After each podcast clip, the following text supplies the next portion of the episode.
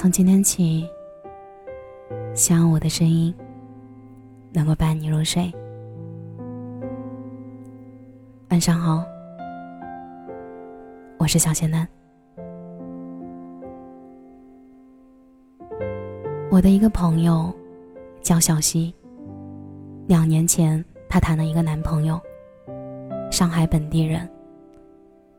交往半年左右，她拿着所有的行李。从狭小的出租屋搬到了男生买的公寓里。感情好的时候，他曾一度以为，那就是他们的家。他以为那里就是他最后的避风港，是他全部的依靠。直到有一天，他们发生了激烈的争吵。男生脱口而出的一句：“滚出我家”，让他呆愣在原地。这句话像一盆冰冷的水，将他彻底浇醒。那一晚凌晨一点多，他拖着巨大的行李箱，搬离了男生的家。他后来跟我说，那是他第一次感觉这座城市竟然是这样陌生的。他感受着上海这座城市的喧嚣，整个城市的车水马龙，却没有一个。真正属于他的地方。他站在上海凌晨的街道上，却像一个仓促的局外人。那一刻，他突然清醒地意识到，其实他是没有家的。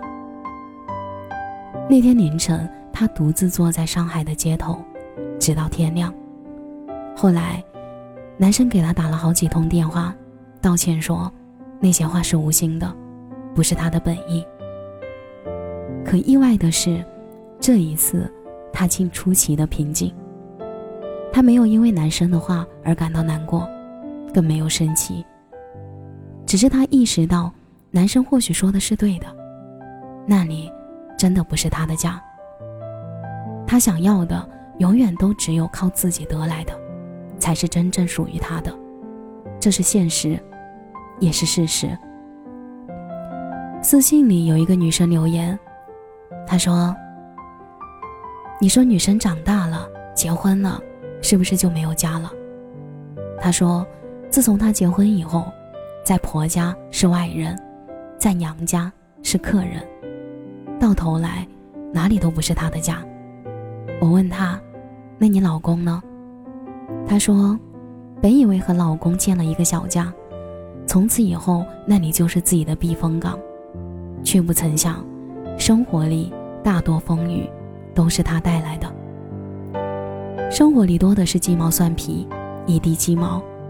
过了热恋期的爱情，脆弱的经不起一点风吹，更何况是亲情多于爱情的婚姻。电视剧《第二次也很美丽》的安安，一毕业就嫁给了爱情，婚后当起了全职太太，老公是个富二代。比他大五岁，在三十来岁的时候已经事业小有所成。于是，当他的同学们还在为就业而拼命奔忙的时候，安安已经开始享受起生活的安逸了。她有疼自己、爱自己的老公，懂事的孩子，富足的生活。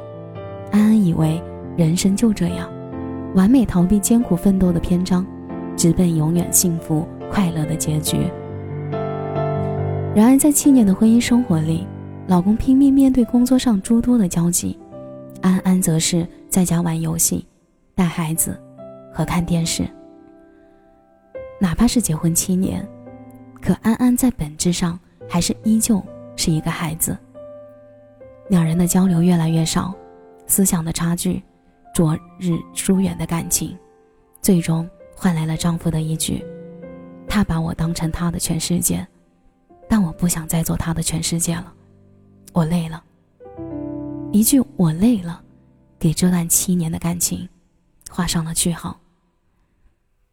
离婚后的安安，因为没有工作，丢了儿子的抚养权；因为没有工作经历，多次求职被拒。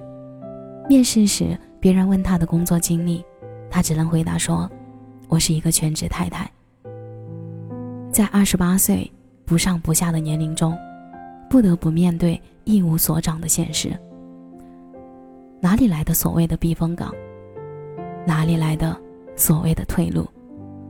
无论任何时候，永远不要把自己人生的希望完全寄托在另一个人身上。你要知道，婚姻不是人的全部，后半生拼的也不是老公。只有在这个现实的社会中找到自己人生的价值和意义，才不会怕那些生命中突如其来的崩塌。不得不承认，很多时候那些对生活的慌张、焦虑和不知所措，不过是将生活的希望寄托在别人身上，以为那份信誓旦旦的承诺会是一辈子的期限，以为当下的安稳会日复一日的持续。可是，这世上根本就没有什么是永恒不变的，更何况是爱情。电视剧《我的前半生》中，唐晶在面对贺涵向他坦白爱的是罗子君的时候，他内心早已千刀万剐。可在脱下婚戒的时候，依然笃定地说出：“戒指好看，我可以自己买，我也会自己好好爱护自己的。”这是他的底气。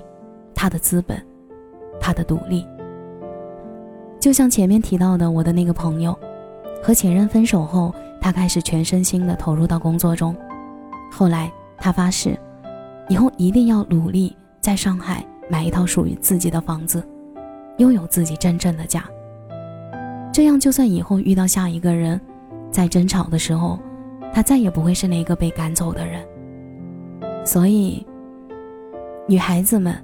对于我们来说，没有什么退路可言。父母不是，婚姻不是，唯有手里的钱和自身的能力，才是你最大的底气。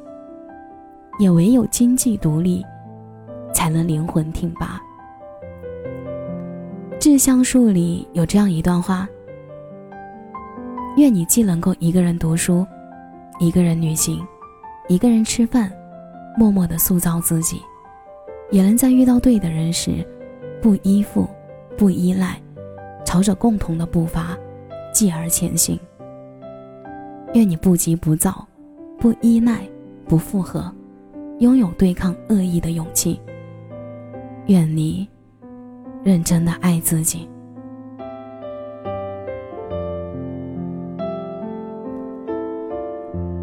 感谢你的收听，我是小仙男。每晚十一点，我都在这里等你。节目的最后，祝你晚安，有个好梦。